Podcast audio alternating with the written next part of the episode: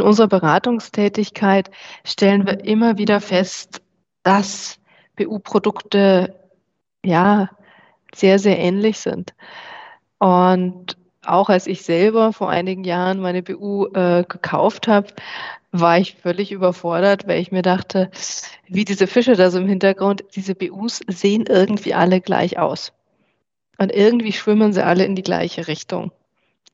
Glänzt auch schön, äh, wird mir ja viel versprochen, wenn ich das Ganze abschließe. Aber so einen richtigen Unterschied, ob ich jetzt ähm, zur alten Leipziger, zur Allianz, zur Zürich, zum HDI ähm, oder zur Swiss Life gehe, hm, von außen sehe ich das eigentlich nicht so recht. Und dafür muss ich schon näher hingucken. Also im Prinzip wie bei unseren Fischchen, die ja eigentlich sehr ähnlich aussehen, aber vermutlich dann doch alle so einen kleinen anderen gelben Streifen haben. Und weil wir, wie gesagt, in unserer Beratung ja ganz viel mit äh, BU-Produkten indirekt durch die Risiko- und die Leistungsprüfung zu tun haben und da der Anspruch auch immer höher wird, dass dann die Risiko- und die Leistungsprüfer aber einen Unterschied machen, ähm, haben wir uns für den Talk heute vorgenommen, doch mal wirklich drauf zu gucken, ob unser Gefühl, dass diese BUs doch alle irgendwie relativ ähnlich sind, stimmt oder ob das einfach so ein subjektiver Eindruck ist. Und Deswegen gucken wir heute im Talk im Prinzip in, in zwei Gebiete rein.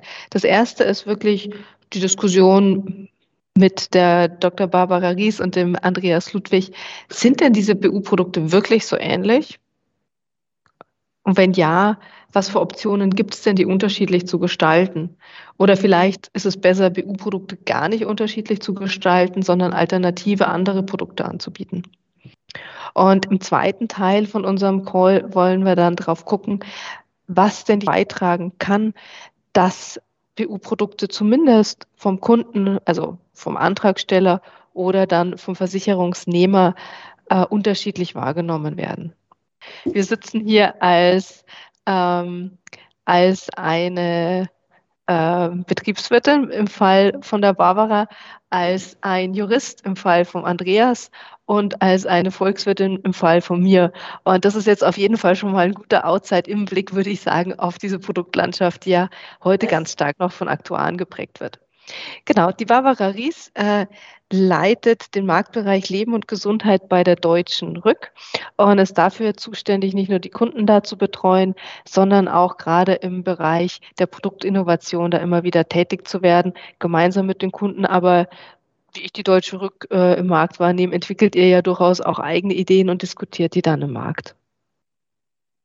Und natürlich hat man als Rückversicherer auch schon einen ganz guten Marktüberblick über das Ganze. Und ich glaube, das ergänzt heute den Andreas Ludwig äh, von Morgen und Morgen auch sehr gut. Der Andreas ist, wie gesagt, Jurist und leitet bei Morgen und Morgen ähm, den Bereich Produkte und Analysen, also sozusagen das Herzstück ähm, in der Rating-Aufarbeitung, ähm, aber auch in der Rating-Darstellung. Hallo, Andreas. Hallo. für die Vorstellung. Barbara, hallo. Ich würde jetzt gleich mit dem Andreas auch schon anfangen und äh, dich was gleich mal fragen. Ähm, ich habe gesehen, vor ein, zwei Wochen habt ihr euer neues BU-Rating rausgebracht und ich habe mitgenommen, äh, es gibt sehr, sehr viele sehr gute BUs ähm, im deutschen Markt im Moment.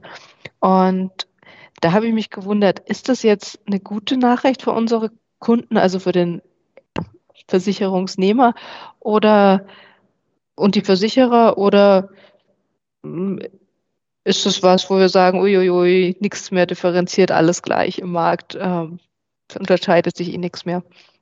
Also ich finde, das ist sogar eine sehr gute Nachricht äh, für den Versicherungsnehmer, weil im Grunde haben wir in Deutschland ein extrem hohes äh, Niveau, was die Berufsunfähigkeitsversicherung angeht. Das war ja nicht immer so. Also es war ja äh, vor einigen Jahrzehnten nicht so, dass die äh, Berufsunfähigkeitsversicherungsbedingungen so ausgestaltet sind, wie sie heute sind. Dahin haben sich ja alle entwickelt. Ja? Also das heißt auch, äh, wir haben natürlich unsere Ratingkriterien aufgestellt. An denen haben sich auch ähm, Versicherer orientiert und haben ihre Produkte immer besser gemacht. Das hat zu dieser ja doch sehr hohen, zu diesem sehr hohen Niveau geführt, was wir heute in, äh, in den Bedingungen der äh, Versicherungsprodukte sehen. Und das ist für den äh, Kunden eine sehr gute Nachricht, weil ich sage mal, er kann relativ wenig falsch machen, wenn er von einem Versicherer das Top-Produkt äh, ja, abschließt.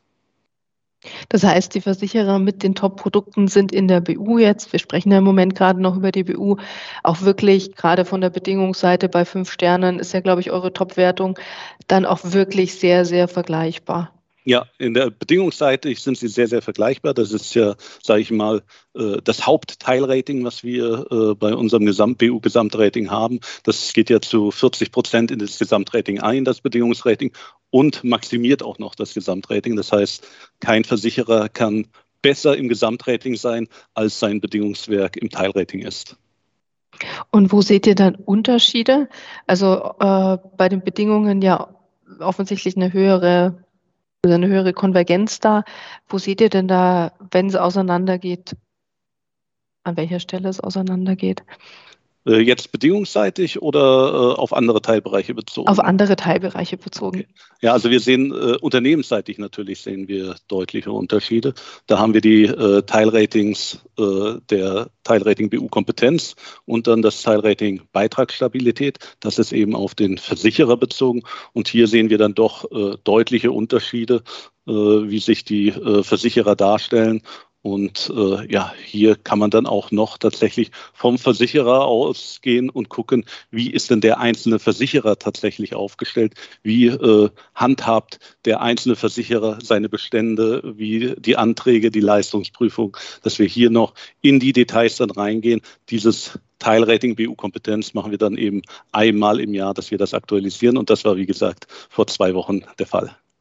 Super. Das heißt, ich als Kunde müsste mir dann wirklich, wenn ich ein Produkt, ein BU-Produkt kaufen möchte, müsste ich jetzt wirklich nochmal in diese Teilratings sozusagen reingucken und dann wirklich im Detail gucken, wo sich die Versicherer unterscheiden, weil in Bedingungen ja offensichtlich äh, eher weniger.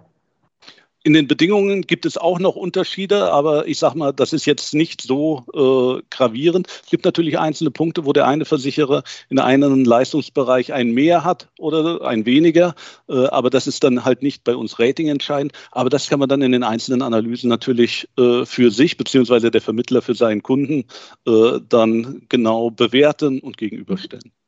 Super, vielen Dank.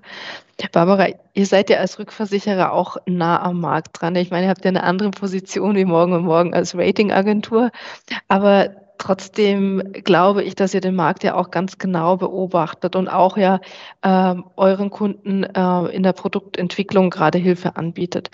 Wo seht ihr denn da den Markt in der BU im Moment und wo seht ihr da den größten Handlungsbedarf auch?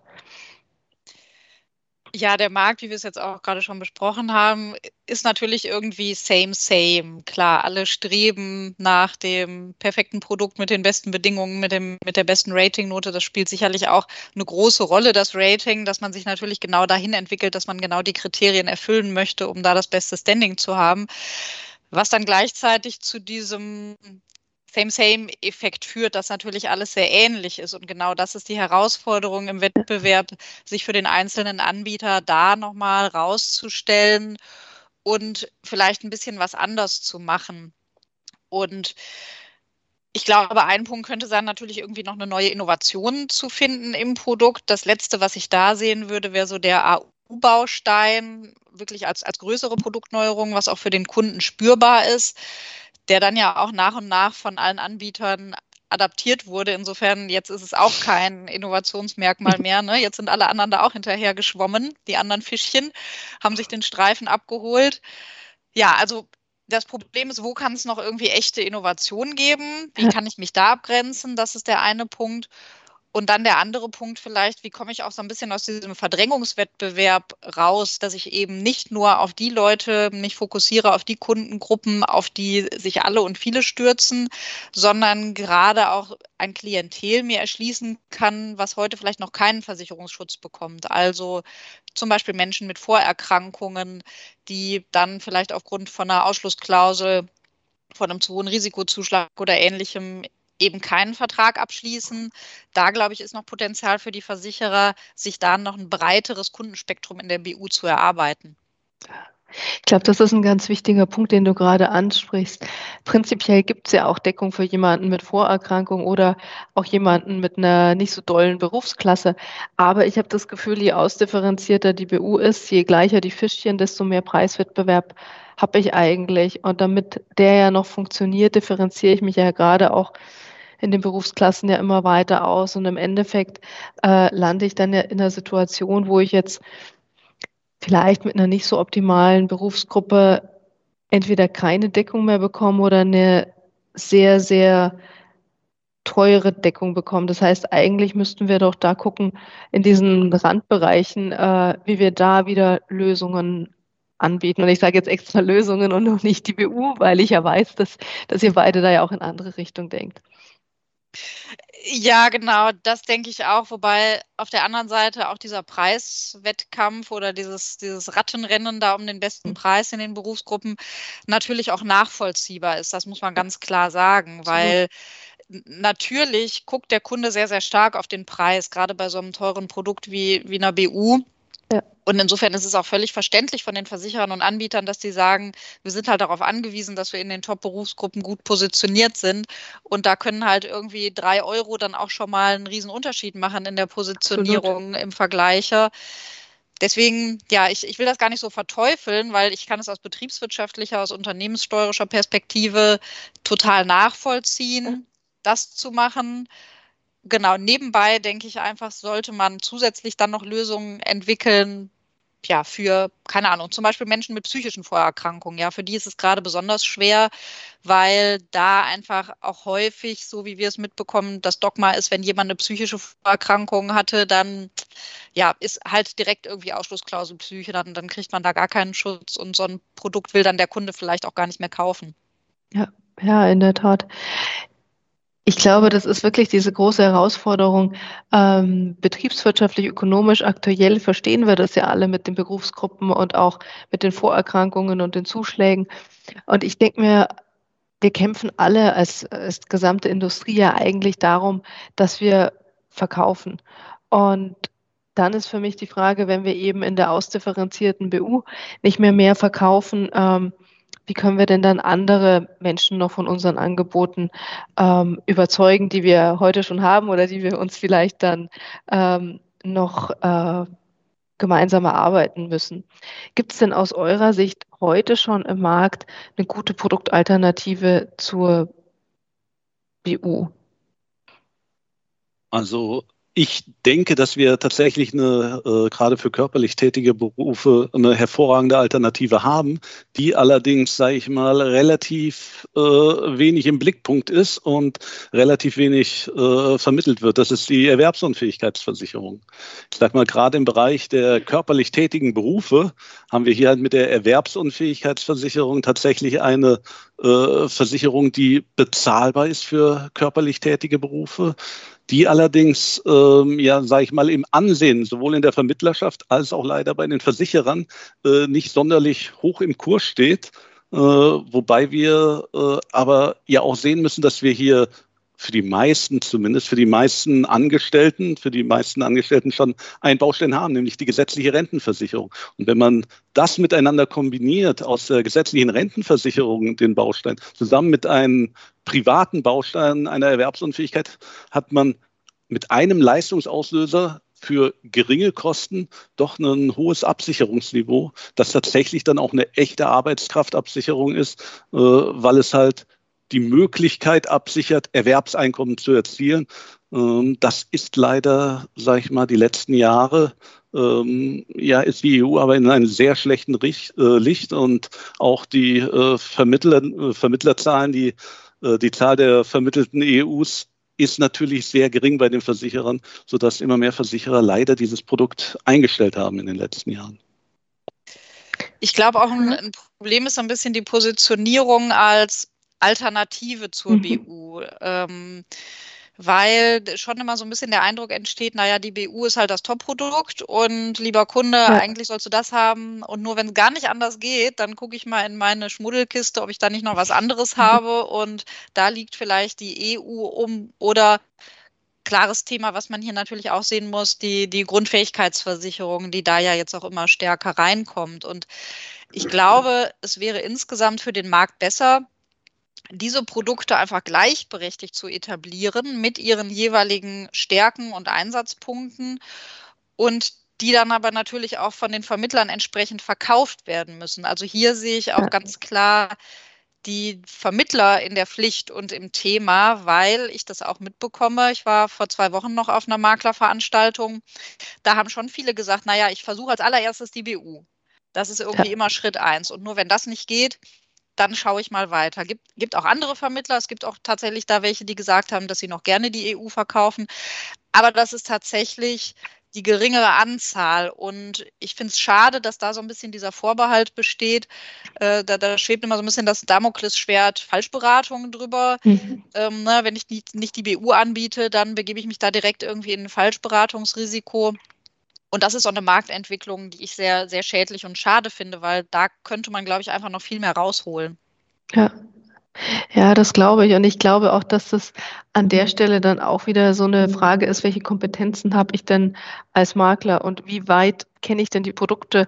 Wie gut kann ich denn da auch äh, beraten, um eben nicht dieses Damoklesschwert der Beraterhaftpflicht dann, dann über mich zu bekommen? Ähm, jetzt hast du die GF ja gerade erwähnt. Ähm, und wir gucken ja immer von, von unserer WIFO Impact Perspektive, gucken wir ja auch immer sehr auf die Risiko- und die Leistungsprüfung. Deswegen äh, würde ich jetzt gerne den äh, Carsten fragen, ähm, der bei unserem nächsten an der Risiko- und Leistungsprüfung sozusagen tagtäglich dran ist. Ähm, was ist denn das für eine Herausforderung jetzt auch mal für die Risiko- und die Leistungsprüfer, wenn ich jetzt mal, wie die Barbaras gesagt hat, jetzt eigentlich als Makler erstmal oder als Vermittler generell erstmal die BU ins Rennen gebracht habe und ähm, dann doch der Schwenk jetzt erstmal in der Risikoprüfung auf die GF erfolgen muss. Was heißt denn das für mich in der Tagesarbeit dann? Genau, also die GF-Risikoprüfung, oder ich sage mal so, das Problem in der Risiko- und Leistungsprüfung aus meiner Sicht ist, dass die GF, naja, schon immer so ein bisschen als das einfachere Produkt dargestellt wird, auch was jetzt die Komplexität in der Risiko- und Leistungsprüfung angeht. Das ist nur aus meiner Sicht leider nicht so der Fall, nicht ganz der Fall. Die GF bietet natürlich in der Risikoprüfung teilweise wirklich die Möglichkeit, ein, ein Alternativangebot zu machen, wenn jetzt in der BU zum Beispiel gar nichts geht. Das ist aber, und das ist oftmals auch aus der Perspektive des Vertriebs meines Erachtens nach nicht ganz klar. Das ist allerdings nicht bei weitem nicht bei allen Vorerkrankungen möglich. Ähm, zum Beispiel, wo die GF ein gutes Alternativangebot ist, ist zum Beispiel häufig bei irgendwelchen internistischen Erkrankungen. Wenn die bei der BU zu Schwierigkeiten in der Risikoprüfung führen, dann kann die GF da wirklich eine Alternative sein. Wo ich die Schwierigkeiten sehe, und was glaube ich gar nicht so häufig so klar ist, ist, dass zum Beispiel neurologische Erkrankungen oder auch viele, viele orthopädische Erkrankungen, die in der BU-Risikoprüfung Probleme machen, genauso auch in der GF Probleme bereiten. Das heißt, der Fliesenleger mit äh, Arthrose an drei Gelenken, der ist für die BU wahrscheinlich ein unglaublich schlechtes Risiko. Der ist nur leider auch für die GF ein unglaublich schlechtes Risiko. Und ähm, da ist es halt oftmals so, dass der Vermittler dann denkt, ja wie, was ist denn los? Was ist denn mit der GF-Risikoprüfung los? Ich denke, das ist so ein, so ein bisschen sorglos Problempaket, äh, wenn, die, wenn die BU äh, äh, nicht funzt. Ähm, aber das ist eben, wie gesagt, sehr krankheitsabhängig. Und der andere Aspekt, der momentan, glaube ich, bei der GF noch völlig im Hintergrund ist, weil halt einfach noch nicht so viele Schadenfälle aufgetreten sind, letztendlich, weil es ja ein relativ junges Produkt ist. Die Leistungsprüfung in der GF, und da gehe ich mit allen Kollegen von mir überein und ich glaube auch mit vielen Leistungsprüfern überein, die mit GF-Leistungsprüfung zu tun haben, das wird nochmal eine sehr spannende Herausforderung in der Zukunft, wenn die Schadensfälle erstmal so richtig Dynamik aufnehmen, zahlenmäßig weil man darf nicht vergessen, dass die Leistungsprüfung in der GF genauso eine Prüfung auf Funktion, also auf die Funktionsfähigkeit eines Menschen ist. Das ist es ja in der BU auch. und es macht uns ja gerade auch in der BU die Probleme. Da geht es also nicht um die Diagnose, sondern da geht es um die Leistungsfähigkeit oder Funktionsfähigkeit im Beruf. Und bei der GF fällt zwar der Beruf weg, aber es geht um die Funktionsfähigkeit von dem Hintergrund der Definition. Und das ist im Zweifelsfall genauso fies und schwierig zu prüfen, wie es eigentlich in der BU auch der Fall ist. Und da sehe ich so ein bisschen die Gefahr auch von dem Pricing, was das ganze Produkt angeht, weil die GF ist natürlich eigentlich ein viel günstigeres Produkt. Das heißt, ich sage mal, man hat eigentlich gar nicht so viel Geld äh, für die Leistungsprüfung in die Hand zu nehmen, um da jetzt die Leistung zu regulieren. Man geht davon aus, dass das irgendwie schnell und einfach geht. Aber ich glaube, da werden wir noch eine Überraschung erleben, weil die Leistungsprüfung wahrscheinlich in vielen Fällen sehr viel aufwendiger sein wird, weil es noch gar kein richtiges Gutachtensystem äh, oder gar keine Gutachtenstrukturen gibt für die GF. Das heißt, auch Gutachten zu bekommen für die GF ist extrem schwierig teilweise heutzutage. Und ich glaube, dass sehr viel mehr Geld und Zeit und Aufwand in die Leistungsprüfung gesteckt werden muss in der Zukunft, als man das vielleicht so bei der Produktentwicklung gedacht hat. Und ähm, das sind also Dinge, wo ich sagen würde, dass die BU, Quatsch, dass die GF naja, nicht immer so eben das sorgenfreie Alternativpaket ist zur ähm, BU, auch in der Risiko- und Leistungsprüfung. Ich denke, ja. Äh, sorry, bitte, ja, Barbara. Genau, nee, bitte, Barbara. Ähm, Gern. Ich, ich glaube, eine Herausforderung wird da auch noch so die, die Platzierung oder die Positionierung der GF sein, weil da nehme ich zwei Strömungen im Markt, war ein Teil der Anbieter, positioniert das bewusst sehr nah am Thema Arbeitskraftabsicherung. Merkt man in den ganzen Verkaufsunterlagen, da wird sehr stark auf Berufsbilder eingegangen, bei welchen Erkrankungen man bestimmte Berufsbilder dann nicht mehr ausüben kann. Also es wird wirklich so sehr stark in die BU-Ecke gestellt. Und der andere Teil der Anbieter macht das eben ganz bewusst nicht und versucht es davon loszukoppeln und separat zu positionieren und eben zu sagen, es ist keine BU, sondern es geht hier wirklich um Fähigkeiten, hat erstmal gar nichts mit Beruf zu tun. Und da, das ist auch nochmal so ein Zweiklang, der, glaube ich, später zu einer Herausforderung werden kann, ob die Leute das dann richtig verstehen, wenn die nämlich dann zum Beispiel nicht mehr arbeiten können, aus irgendeinem Grund. Vielleicht sind sie BU, aber nicht grundunfähig. Ob sie dann wirklich verstehen, dass sie da irgendwie ein anderes Produkt haben. Da sehe ich auf jeden Fall noch ähm, ja, Diskussionspotenzial. Und das kann gerade bei den körperlich tätigen Berufen in der Leistungsprüfung ziemlich häufig vorkommen. Also der berühmte Fliesenleger mit der Kniearthrose, der kann wirklich nicht mehr als Fliesenleger arbeiten, aber der muss noch lange keine Grundfähigkeitsleistungsauslöser ähm, erfüllen. Und ich glaube, dass dann, wenn man das Produkt wirklich nah an der BU verkauft hat, sage ich mal, ähm, die Frustration schon sehr groß sein wird beim Kunden, beziehungsweise er natürlich dann auch ein echt starkes Leistungsbegehren hat, weil er ja auf der einen Seite eine Versicherung hat, die, die nicht zahlt und auf der anderen Seite kann aber auch nicht mehr arbeiten. Das heißt, der wird auch echt daran, äh, viel hart, hart daran arbeiten, auch irgendwie einen GF-Leistungsauslöser zu erreichen, ähm, durch welche Maßnahmen auch immer. Trotzdem auf der anderen Seite im Vertrieb finde ich diese Positionierung nah an der Arbeitskraftabsicherung oder als Arbeitskraftabsicherungsprodukt schon logisch, weil ich meine, was, was muss ich denn real absichern? Ich muss mhm. absichern mhm. den Fall, dass ich eben kein Erwerbseinkommen mehr erzielen kann. Ne? Ich muss ja nicht den Fall absichern, dass ich mich nicht mehr hinknien kann und dann irgendwie meinen Boden zu Hause nicht mehr putzen kann oder irgendwie sowas. Ja, das, das sind dann Randthemen, sondern es geht ja schon irgendwie um ein existenzielles Risiko, was ich absichern sollte. Und das ist einfach nun mal der Wegfall der Erwerbstätigkeit. Insofern macht für mich diese Positionierung schon total Sinn. Und ich glaube auch, dass es, dass es gut ist, so zu machen und für den Kunden verständlich. Aber genau wie du sagst, Carsten, natürlich, wenn man dann Fälle hat, jemand ist eigentlich BU, aber nicht grundunfähig, dann, ja, dann, dann sind da einfach Konflikte vorprogrammiert. Und ich glaube, dass das gerade in der Tagesarbeit für die Leistungsprüfer und Leistungsprüferinnen echt hart werden wird. Und äh, äh, gut, ich meine, das ist immer dann wieder der Punkt, wie wenn ich ein Produkt entwickle, wo fange ich denn an zu denken? Fange ich denn an, am Kundenbedürfnis zu denken, am Prozess zu denken? Denke ich vom, vom Schadenfall herkommend? Denke ich vom Verkauf herkommend? Äh, oh, jetzt werde ich ketzerisch. Ähm, denke ich darüber nach, wie ich mathematisch noch zwei, drei Prozent Prämie reduzieren kann äh, durch Verschiebungen in Vorerkrankungen, Berufsgruppen, wo auch immer.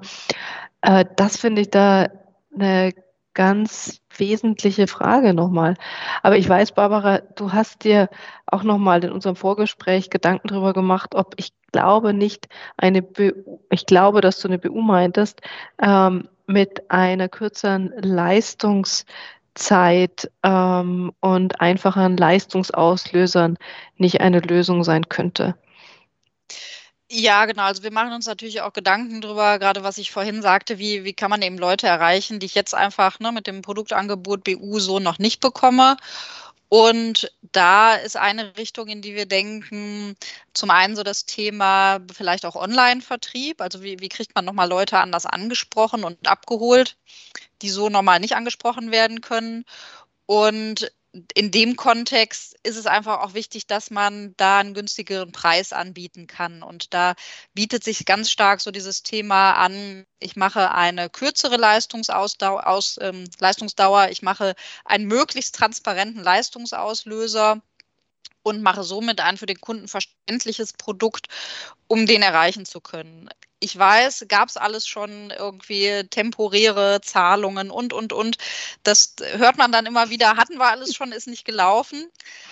Weiß ich, ich glaube einfach, da muss man trotzdem jetzt auch nochmal irgendwie einen anderen Zeitgeist reinbringen und andere Konzepte reinbringen, um eben genau diese Leute abzuholen, die vielleicht auch früher sich gar nicht selber informiert haben oder online unterwegs war. Da glaube ich einfach, dass ein Markt dafür da ist, genau solche Leute abzuholen mit Produkten, die einfach verständlich sind, zum Beispiel einfach Leistungsauslöser, Arbeitsunfähigkeit. Ne, da kann ich quasi den mhm. AU-Baustein irgendwie da rauslösen. Habe eine begrenzte Leistungsdauer, gebe dem Kunden die Chance zu einer beruflichen Umorientierung, positioniere das eben nicht so als lebenslange Leistung, sondern eher als Hilfe auf dem Weg zu einer neuen Tätigkeit. Ähm, ja, das, das sehe ich einfach als Chance für den Markt. Das heißt, wenn ich unsere ähm, Diskussion gerade nochmal zusammenfasse, bisher ist, wir haben nochmal drauf geguckt, ja, die BUs sind sehr, sehr ähnlich. Dann haben wir darüber gesprochen, kann die EU eine Alternative sein? Andreas ist der Meinung, Jawohl. dass die EU eine gute Alternative sein kann. Dann haben wir auf die GF geguckt und auf die Probleme, die da vielleicht gerade im Leistungsfall äh, und im Beratungsfall vielleicht äh, hochkommen könnten. Und dann haben wir nochmal äh, mit der Barbara gerade auf, äh, ich sag's mal, auf eine äh, verkürzte, vereinfachte BU, grob gesagt, äh, nochmal drauf geguckt die vielleicht ja schon mal so da war, aber vielleicht auch jetzt neu nochmal kommen kann. Ich weiß, dass der Andreas ein Produkt in der Vergangenheit nochmal ganz spannend fand, dass er sich, glaube ich, so ein bisschen zurück in den Markt wünscht. Und das würde ich gerne noch kurz diskutieren, bevor wir dann gucken, ob vielleicht denn, ähm, wenn man die Risikoprüfung da nochmal jetzt mit in dieses Produktgestaltungsspiel mit reinnimmt, ob wir da nochmal andere Lösungen finden können. Aber Andreas, dein Wunschprodukt, ich glaube, das freut einige Zuhörer heute besonders ja, also das äh, geht darum, äh, Hintergrund einfach, ähm, der normale Mensch will ja arbeiten, ja. Und äh, selbst wenn er berufsunfähig ist, dann versucht er ja, sich irgendwie umzuorientieren. In der Regel äh, möchte er keine 24 äh, Stunden zu Hause auf der Couch liegen und äh, die Füße hochlegen. Und da gab es mal ein sehr spannendes Produkt von der Zürich. Äh, die hatte eine temporäre BU. Das heißt, die ersten drei Jahre wurde tatsächlich auf BU geprüft. Also kann ich meinen zuletzt ausgeübten Beruf noch ausüben. Äh, und nach den drei Jahren, dann nach den drei Jahren BU-Zahlung, hat die auf Erwerbsunfähigkeit geprüft. Ich fand das ein sehr schönes Produkt, weil in diesen drei Jahren, wo man dann tatsächlich kein Einkommen hat, sich umzuschulen. Ja, und äh, dort wäre dann eigentlich, wäre das ja direkt an den Bedarf, äh, Bedürfnissen des Kunden äh, geht das entlang. Leider konnte sich das äh, nicht durchsetzen, was ich persönlich sehr schade finde. Aber ein Stück weit ist es tatsächlich äh, ja heute mit den temporären Leistungen, wie Barbara schon gesagt hat, in der GF mit der AU-Klausel, dass wir hier was Ähnliches haben, nämlich dass die AU-Klausel ähm, ja temporär eine Leistung anbietet, wenn man AU ist. AU ist ja auch eine echte Arbeitskraftabsicherung und dann die Zeit hat eben umzuschulen und wenn es dann wirklich gar nicht mehr geht, dann eben aus dem Hauptbaustein, will ich mal sagen, die Leistung bekommt. Das heißt, da hätten wir jetzt nochmal ein viertes Konzept, wenn ich mitzähle. Ich glaube auch wieder mit den eigenen Herausforderungen an die Risiko und an die Leistungsprüfung und auch in der Produktgestaltung. Aber ich habe so das Gefühl, auch wenn wir da so drüber reden, so die klare Lösung haben wir auch nicht. Ich glaube, wir haben alle so die Ansätze, ähm, mehr Leute potenziell in Deckung zu bringen, in verschiedene Deckungen zu bringen, ähm, vielleicht doch eine differenziertere BU, vielleicht doch eben kürzere Leistungszeiten an der Stelle, äh, bessere Leistungsauslöser, vielleicht aber durch Alternativprodukte, die man dann eben auch gut ähm, durchdenken muss und auch in der Wertschöpfungskette durch, gut durchdenken muss. Ähm, ich genau, also eigentlich ich glaube, sorry, ich, ich, ich, glaube halt, das ist, das ist die Antwort auf unser Same, Same, but different. Ja, also sich eigentlich nicht darauf zu fokussieren, nur darauf zu fokussieren, sich zu versuchen, von den Fischlein, die da sind, abzugrenzen, sondern irgendwie halt noch den Clownfisch dazu zu nehmen und die Qualle mhm. dazu zu nehmen und keine Ahnung was, ja. Also einfach ein, noch ein breiteres Angebot zu schaffen, mit dem man mehr Leute ansprechen kann. Ich glaube, das ist so unsere Lösung. Ja, das würde ich jetzt auch so nach unserem, unserem Gespräch so sehen. Und äh, ich weiß nicht, Andreas, wie siehst du es? Finde ich, also ich finde eine Produktvielfalt, wie gesagt, gut und wir müssen das auch immer individuell angucken, weil jeder Kunde ist natürlich unterschiedlich und da ist dann, sage ich mal, auch der äh, kompetente Vermittler gefragt, der dann wirklich äh, ein Produkt, vielleicht auch eine Produktvielfalt äh, auf seinen individuellen Kunden äh, zuschneidet. Da ist ja nicht nur dann EU, BU äh, oder Grundfähigkeit, da können wir auch in andere Bereiche reingehen, sei es nun äh, ins Krankentagegeld, was man dann noch als Baustein mitnehmen kann. Also da ist, wie gesagt, der ja, Kreativität des Beraters ja eigentlich keine Grenzen gesetzt. Und so sollte es auch eigentlich sein, dass der äh, kompetente Berater für seinen individuellen Kunden ein auf den Kunden passendes, optimales Gesamtkonzept abstimmt. Oder das vielleicht auch nochmal durch eine Dread Disease Critical Illness ergänzt. Ich meine, das haben wir jetzt ja ähm, gar nicht noch äh, besprochen. Das ist ja auch was, was äh, mich immer wieder wundert, dass es im deutschen Markt einfach noch sehr, sehr selten ähm, verkauft wird. Also es gibt natürlich die Produkte am Markt. Es ist natürlich kein klassisches Arbeitskraft- oder Erwerbsfähigkeitsabsicherungsprodukt, aber es ist natürlich ein Produkt, das mir bei einer gewissen Anzahl schwerer Erkrankungen äh, eine durchaus eine substanzielle Einmalzahlung gibt, die mir ja auch einen gewissen ähm, Einkommensausfall gegenkompensieren kann. Also ich möchte jetzt dieses Spektrum, ich merke gerade, der Carsten möchte gerne was dazu sagen, ist nämlich sein Lieblingsthema. Carsten und ich haben nämlich in unserem vor We for Impact Leben beide in Märkten gearbeitet, wo ganz, ganz viel CI war. Deswegen sind wir ein bisschen Fan davon. Äh, und ich glaube, wir gucken noch einmal kurz drauf, bevor wir dann nochmal auf die BU und die Risiko- und die Leistungsprüfung ähm, rüberkippen. Carsten. Genau. Ähm, also ich bin großer Critical Illness Fan, muss man ganz klar sagen. Ähm, und ich finde das Produkt teilweise eigentlich sogar besser, jetzt haus mal so raus, als die Grundfähigkeit. Es ist natürlich klar, warum in Deutschland die Grundfähigkeit sich entwickelt hat, eben vor dem Hintergrund, mh, hm, wir müssen irgendwie von der BU herkommen. In, in den ganzen angelsächsischen Märkten ist es eigentlich komplett getrennt, weil, weil die Critical Illness von einer ganz anderen Historie gekommen ist. Da sollte sie die nicht vorhandene Krankenversicherung ersetzen in sich entwickelnden Märkten wie Südafrika oder anderen Märkten. Ähm, wenn, wenn ich jetzt auf der grünen Wiese nach meinem Produkt entwickeln würde, dann würde ich eigentlich versuchen, ein Critical Illness Produkt zu entwickeln, was gegen die ganzen schweren Erkrankungen und die ganzen fiesen Dinge äh, absichert und würde da eher versuchen, in so einem Critical Illness Konzept, naja, ich sag mal, eine gewisse, eine gewisse Annäherung an, an klassische BU-Leistungsauslöser zum Beispiel ähm, ähm, hinzukriegen. Da denken die Angelsachsen gar nicht dran, weil, weil für die dieses Thema Arbeitskraftabsicherung komischerweise traditionell nie eine Rolle gespielt hat. Also in England ist ähm, im Markt wird, wird diese Total Permanent Disability Versicherung es ist vier Prozent des englischen Versicherungsmarktes ist im Prinzip Arbeitsmarkt, äh, Arbeitskraftabsicherung. Ansonsten gibt es da nur Leben und CI. Und in Deutschland ist es ja mehr oder weniger umgekehrt. Und darum, die Engländer denken da gar nicht an CI, das Richtung Arbeitskraftabsicherung zu erweitern. Aber was man eigentlich machen könnte, wäre ein wunderbares Hybridprodukt mit diesen schweren Krankheiten CI und dann versuchen, mehr funktionelle Leistungsauslöser mit in die CI reinzubekommen. Zum Beispiel, und das finde ich sehr spannend, auf dem Boden dann von Operationen. Das heißt, dass man sagt, wenn einer einen Knieersatz bekommt, einen Hüftersatz bekommt, wenn einer an der Wirbelsäule, an seiner Bandscheibe operiert wird, dann bekommt er eine Leistung. Das würde sozusagen dann wiederum dem Fliesenleger helfen oder den körperlich Tätigen, Erwerbstätigen helfen, dass wenn sie schwerwiegende orthopädische Erkrankungen haben und daran objektivierbar operiert werden müssen, dass sie dann eine Leistung bekommen, damit sie zumindest einen Teil ihrer Arbeitskraft darüber absichern können. Also das wäre aus meiner Perspektive nochmal so eine, so, eine, so eine Geschichte, wie man CI aufbohrt in Richtung Funktionalität und dann ein Produkt entwickeln könnte, was aus meiner Sicht viel einfacher zu bewerten ist als kann ich eine Flasche auf und zudrehen oder kann ich, äh, ich weiß es nicht, 400 Meter einen Servicewagen schubsen, wie es in der Grundfähigkeit als Leistungsauslöser definiert ist, was ich relativ bizarr finde. Jetzt haben wir dann also neben dem Clownfisch und der Qualle noch den Doktorfisch genau.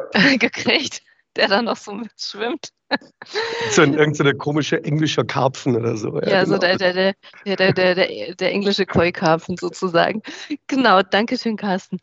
Dann würde ich jetzt tatsächlich, äh, nachdem wir jetzt das Produktspektrum ja wirklich aufgezogen haben, nochmal zurückziehen auf die BU äh, und da jetzt nochmal drauf gucken, was kann denn die Risiko- und die Leistungsprüfung in dem BU-Markt, wie wir ihn jetzt halt heute so vorfinden in Deutschland, ähm, da noch tun, damit wir eben ähm, eine bessere Absicherung für Arbeitsausfälle, für Arbeitsunfähigkeit ähm, und auch für, ja, finden können.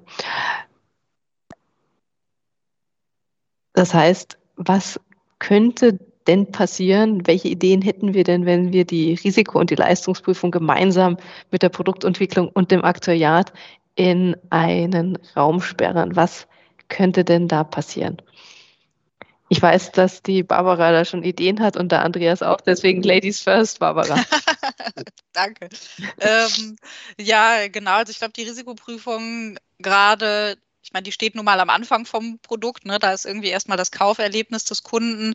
Und deswegen glaube ich, die Risikoprüfung kann da wahnsinnig viel tun und zu beisteuern und äh, positiven Effekt haben. Nämlich gerade was die Positionierung beim Kunden angeht und das Bild angeht, was der Kunde dann auch beim Abschluss des Vertrages hat. Und ein Ansatz, den wir da stark verfolgen und propagieren, der geht in Richtung also wir nennen das Unterstützen, Versichern, Belohnen. Diese Schlagworte sollen dafür stehen, dass wir Kunden belohnen wollen, die sich um ihre Gesundheit und Genesung gekümmert haben und eben vermeiden wollen, dass Vorerkrankungen sanktioniert werden, die eigentlich gar keine dramatischen Folgen haben. Also solche zum Beispiel mit milden Verläufen, solche, die gar nicht zu längeren Krankenhausaufenthalten oder Arbeitsunfähigkeiten geführt haben oder solche, bei denen sich der Kunde eben auch aktiv um eine Genesung gekümmert hat.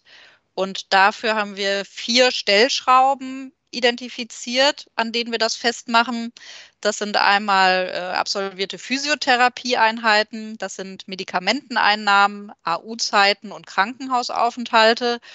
Und in Kombination der Bewertung dieser vier Stellschrauben können wir viel besser, als es bisher der Fall ist, genau solche Erkrankungen, die eben mild sind, die vielleicht auch Abrechnungsdiagnosen waren, die einfach Zufallsdiagnosen waren, ohne jetzt größere weitere Folgen, äh, deutlich besser bewerten und da auch die Normalannahmequote deutlich steigern was aber gleichzeitig nicht zulasten der Erkenntnis von wirklich relevanten Vorerkrankungen geht. Denn das bleibt natürlich auch eine wichtige Aufgabe der Risikoprüfung, da natürlich jetzt nicht einfach wild alle Leute durchzulassen und normal anzunehmen, sondern da eben zu differenzieren und zu selektieren. Wer ist wirklich schwer vorerkrankt, wer hat ein höheres Risiko später für eine BU und wer ist jetzt vielleicht irgendwie mit einer Zufallsdiagnose, Abrechnungsdiagnose oder ähnlichem gestraft oder hat sich eben auch ganz aktiv um seine Genesung gekümmert, den ich dann auch ähm, sinnvollerweise nicht sanktionieren sollte.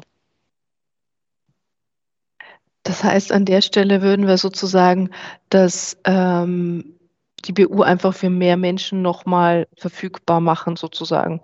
Also das BU-Produkt als solches wenig verändern, aber durch die Art der Risikoprüfung einfach einen breiteren Zugang schaffen, einfach weil natürlich ein 25 Prozent Zuschlag bei einer BU natürlich schon mal echt viel ist und vielleicht einfach dazu führt, dass jemand das Produkt dann eben gar nicht mehr kauft. Und vielleicht ja. übrigens auch gar kein anderes, kann ja dann auch sein, ja.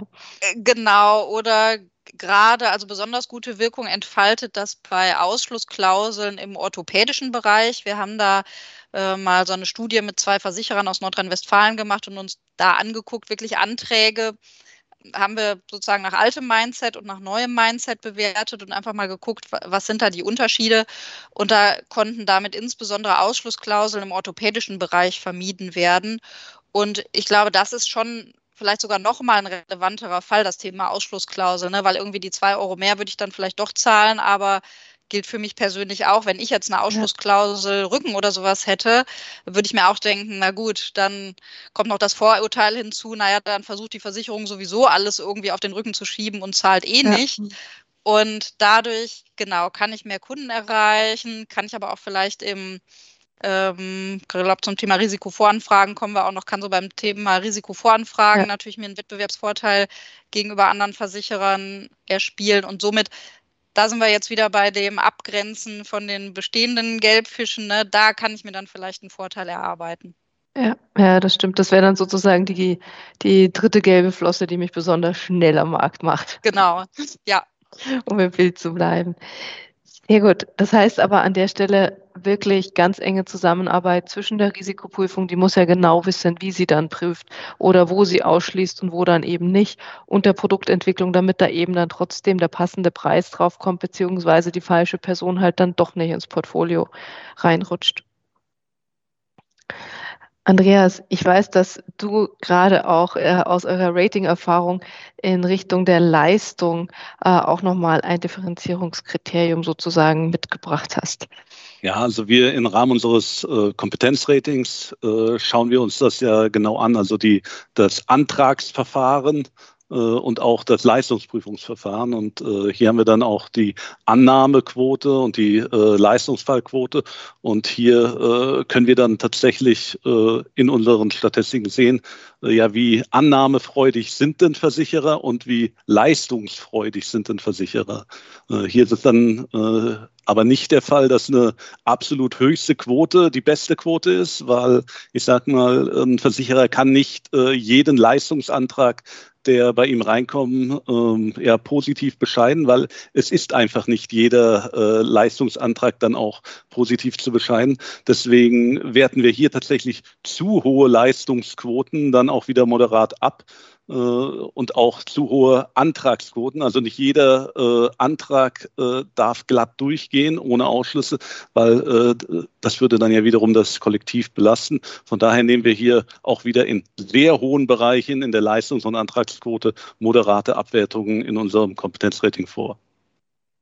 Das heißt, die Risiko- und Leistungsprüfer, die uns heute zuhören, können auch ganz beruhigt sein und sagen, es ist gut, wenn ich auch mal was ablehne, natürlich gut begründet was ablehne. Das ist dann nicht so, dass mir dann äh, unsere Ratingagentur, unser Morgen um Morgen dann wegen mir das Rating runterkürzt und wir deswegen dann keine Chancen mehr am Markt haben. Ganz im Gegenteil, es würde eher eine 100 Prozent äh, Leistungsquote würde dann eher negativ ausgelegt werden. Also wir äh, ziehen hier so einen Strich bei äh, der Leistungsprüfung ab 85 Prozent fangen wir dann tatsächlich wieder an abzuwerten, die Leistungsquote.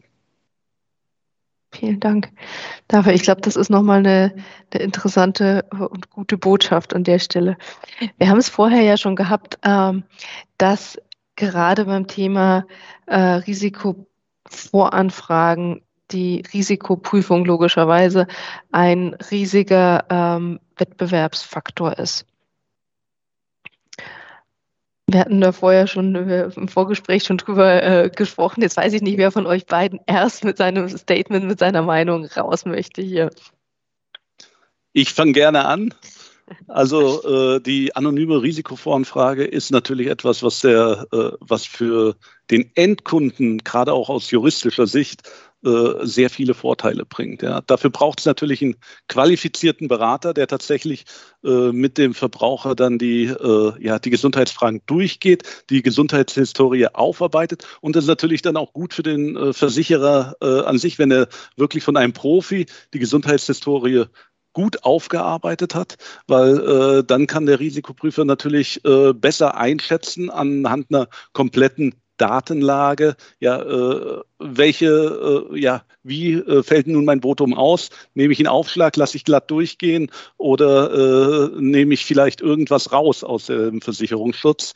Von daher, das ist von einem wirklich kompetenten Vermittler dann aufgearbeitet, etwas sehr Gutes, etwas ähm, Stück weit Negatives ist es dann natürlich. Ähm, der Vermittler wird das ja nicht nur an Versicherer rausgeben, sondern äh, der wird gleich drei, vier, fünf, vielleicht auch mehr Versicherer anfragen, wie wird euer Votum ausfallen? Und hier ist es dann natürlich so, dass am Ende nur ein Versicherer tatsächlich den Zuschlag kriegen kann, weil äh, bei dem wird er dann eingedeckt. Äh, das ist ein Stück Wettbewerb natürlich, aber äh, ich sage mal, das sind ja auch nicht die, äh, die leichten Fälle, die dann der Versicherer auf den Tisch bekommt, sondern tatsächlich die kniffligen Fälle, in die er viel Arbeit investieren muss. Und äh, hier haben dann vielleicht vier, fünf Versicherer für einen BU-Vertrag, der knifflig ist, doch sehr viel Arbeit investiert. Aber grundsätzlich halte ich die Risikovoranfrage für ein hervorragendes Produkt für den äh, Endverbraucher, weil der hier sehr äh, stark geschützt wird, eben äh, vor der Möglichkeit der vorvertraglichen Anzeigepflichtverletzung. Naja, und es ist natürlich auch, wie du sagst, ein richtig guter Wettbewerbsfaktor, wenn die Bedingungen sehr vergleichbar sind. Sagen wir mal, ich habe fünf, fünf Sterne äh, Versicherer da in der Auswahl, ähm, dann macht es ja, wie gesagt, schon einen Unterschied, ob ich beim einen einen Ausschluss bekomme oder einen Zuschlag bekomme oder eben keinen Zuschlag bekomme. Und das ist ja was, was ich erstmal nicht sehe, weil ja die Risikoprüfung nach außen hin ähm, sagen wir mal, eher intransparent ist. Also ich weiß ja nicht genau, ich sehe ja Gott sei Dank nicht die Annahmerichtlinie jedes deutschen Lebensversicherers und kann da genau äh, als Vermittler gucken, äh, so und so ist es da und genau das und das muss da aber rauskommen, sondern da habe ich ja durchaus auch eine, ja, ähm, eine Hohlschuld, würde ich sagen, wenn ich das wissen möchte, was der oder diejenige denn wirklich mit einer Vorerkrankung dann an Vertrag angeboten bekommt, dann muss ich eben fragen. Aber ja, natürlich Aufwand beim Versicherer und das nicht zu knapp. Aber ich, ich glaube auch, wie ich ja gerade schon angedeutet habe und wie was Andreas auch sagte, ich glaube, es ist ein zentraler Wettbewerbsfaktor und ein echter Mehrwert, den die Risikoprüfer da liefern können, auch fürs Mehrgeschäft, weil ich dann eben ja vielleicht auch die Chance habe, nicht so nach Schema F zu bewerten, sondern tatsächlich die individuelle Situation des Kunden und den individuellen Gesundheitszustand bewerten kann. Und wenn ich dann eben da feststelle, jetzt wie zum Beispiel mit unserem regelbasierten Ansatz, Mensch, da, da kann ich irgendwie ein besseres Votum geben, dann kann das eben den Unterschied machen, kriege ich das Geschäft ja oder nein. Und gerade wenn es, ja, wenn, wenn fünf Versicherer angefragt werden, dann kann das den entscheidenden Unterschied machen, dass bei mir die Ausschlussklausel eben nicht drin ist, wenn es gut begründet ist. Und damit kann ich mich dann noch vom Wettbewerb heben. Also ja, insofern äh, großes, ein, ein, ein, breche ich eine große Lanze für die Risikoprüfung, da eben sich auch durchaus als Neugeschäftsgenerierer zu verstehen an der Stelle. Ich denke auch, dass es eine echte verantwortungsvolle Rolle da ist. Ich meine, Neugeschäft generieren wollen, klar, aber trotzdem keine schlechten Risiken reinnehmen wollen. Ja. Also ich glaube, das ist schon äh, ein Job, um den ich da die Risikoprüferinnen und Risikoprüfer nicht immer beneide am, am Entscheidungspunkt. Andreas, jetzt muss ich dich aber tatsächlich nochmal fragen. Wir haben ja vorher gesagt, in der Leistungsprüfung, ähm, da habt ihr eine Rating-Kategorie, da guckt ihr auch auf Werte. Und ich weiß, dass ihr auch äh, die Antragsfragen im Rating ähm, berücksichtigt. Wie macht ihr das denn heute? Ja, also äh, das ist tatsächlich auch ein weiteres Teilrating bei uns im Gesamtrating. Und dort schauen wir uns äh, die Anträge an, also die insbesondere die Gesundheitsfragen. Ja.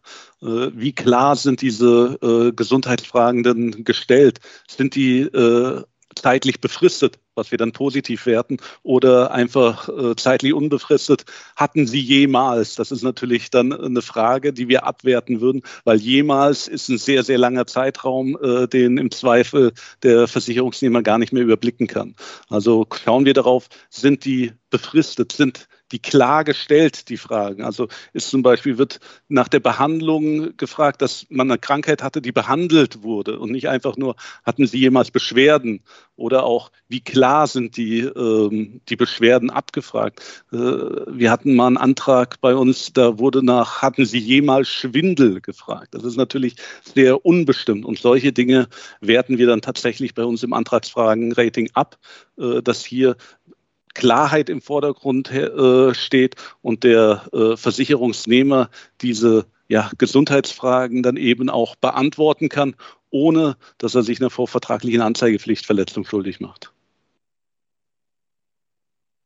Vielen Dank, Andreas, für die Ausführungen. Ich fand das jetzt nochmal als alle, also es ist meine letzte Frage heute, nochmal einen ganz wichtigen Punkt, weil wenn ich mir nochmal anschaue, woher wir denn gekommen sind, wir sind ja nochmal daher gekommen, ist die BU denn heute ausdifferenziert? Ja, waren wir irgendwie ja schon der Meinung.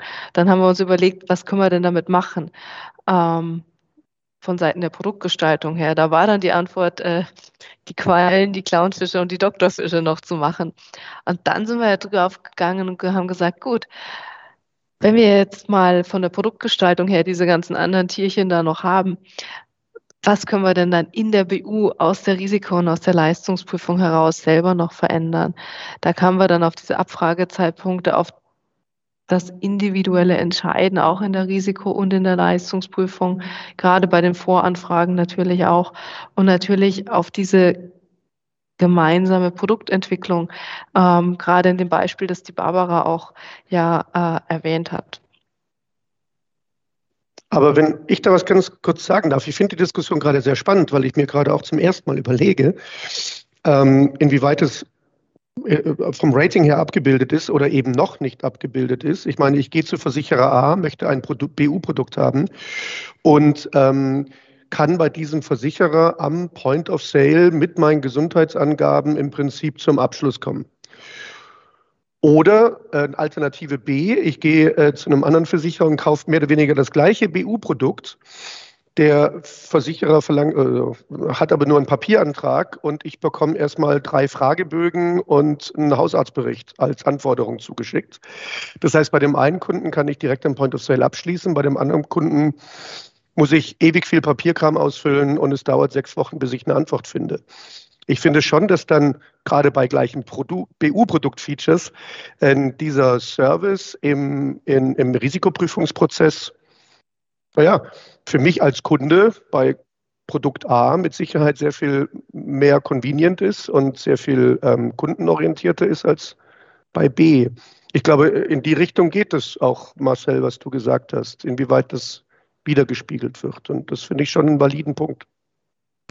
Also das sind Dinge, die man dann eben, äh, die sind dann versichererseits, äh, die, äh, es könnte sein, dass sie teilweise in den Antragsprozess, wir haben ja auch einen Antragsprozessabfrage im Teil unseres Kompetenzratings, der dort eben auch mit abgefragt wird, wie sind dort die Abläufe? Und dort ist es dann natürlich nicht so prominent bewertet wie jetzt das tatsächlich das Teilrating Antragsfragen, aber das Teilrating Antragsfragen ist ja nicht äh, serviceorientiert, sage ich mal. Das findet sich dann im äh, Punkt des Kompetenzrating, im Unterpunkt. Bei den Antragsfragen ist es doch dann tatsächlich so, dass wir hier die Klarheit und die Sicherheit ganz klar in den Vordergrund stellen. Und ich denke, Carsten, Thema Abschließbarkeit am Point of Sale muss man natürlich trotzdem auch die Vertriebsrealität sehen, weil, also ich glaube, bei, bei einfacheren Fällen ja, ist das zu sehen, aber bei komplexeren Fällen sind wir ja doch häufig dann wieder beim Thema Risikovoranfragen, wo es der Vermittler dann halt doch gerne an die seine Ansprechpartner schickt, die er auch kennt beim Versicherer, dann weiß er, ne, da und da kann ich vielleicht das und das ganz gut platzieren. Also ich glaube tatsächlich, dass da dieses das Maschinelle nicht unbedingt dem Menschenprozess überlegen ist. Also zumindest aktuell findet das ja einfach noch sehr, sehr viel statt und wird von den Vermittlern einfach sehr gerne genutzt. Insbesondere wenn es ein insbesondere wenn es ein komplizierterer Fall ist. Genau. äh, sind wir eben weg vom Point of Sale. Äh, natürlich, wenn alle Angaben, äh, Gesundheitsangaben mit Nein angekreuzt werden können, äh, ja, dann äh, ist es natürlich auch für den Risikoprüfer eine einfache Entscheidung. Aber sobald wir hier äh, ein bisschen äh, Gesundheitshistorie haben, dann wird es natürlich langwieriger und äh, dann muss das auch genauer aufgearbeitet werden. Ich finde das eigentlich eine ganz spannende Diskussion, weil das ist tatsächlich die ausdifferenzierte BU in der Normalannahme. Ja gut, ähm, da unterscheidet sich dann der Markt wahrscheinlich nicht mehr so viel. Aber ich glaube, ganz spannend wird es eben, wenn wir Vorerkrankungen haben. Und was dann ja interessanterweise, der Gedanke geht mir jetzt gerade so durch den Kopf, ja wirklich noch den Unterschied macht, ist ja der, der oder die Risikoprüferin, die, die dahinter sitzt und erstaunlicherweise dann wirklich über alle mathematische, juristische Produktgestaltung hinaus wirklich wieder der Mensch, der sich überlegt, gehe ich dieses Risiko jetzt für mein Unternehmen ein oder unter welchen Bedingungen gehe ich das ein oder gehe ich es eben nicht ein. Und das finde ich wieder äh, ganz, ganz interessant. Und ich glaube auch tatsächlich im Leistungsfall, ich meine, wir überlegen uns ja immer als Versicherer, wollen wir Sicherheit geben. Und gerade bei der BU ist es ja existenziell was da ein Leistungsprüfer oder eine Leistungsprüferin entscheidet. Und ich glaube auch, dass da der menschliche Faktor neben einer guten Strukturierung äh, von Informationseinholung, neben einer klaren Bewertung, ähm, das muss ja auch alles verlässlich sein, dass da aber auch der menschliche Umgang an der Stelle wiederum ganz wichtig ist. Wie wird denn mit mir kommuniziert? Ähm, bekomme ich denn Informationen, was der nächste Schritt ist? Oder werde ich im luftleeren Raum hängen gelassen? Da habe ich ja fachlich vielleicht den gleichen Rahmen, aber das Wie ist das Entscheidende.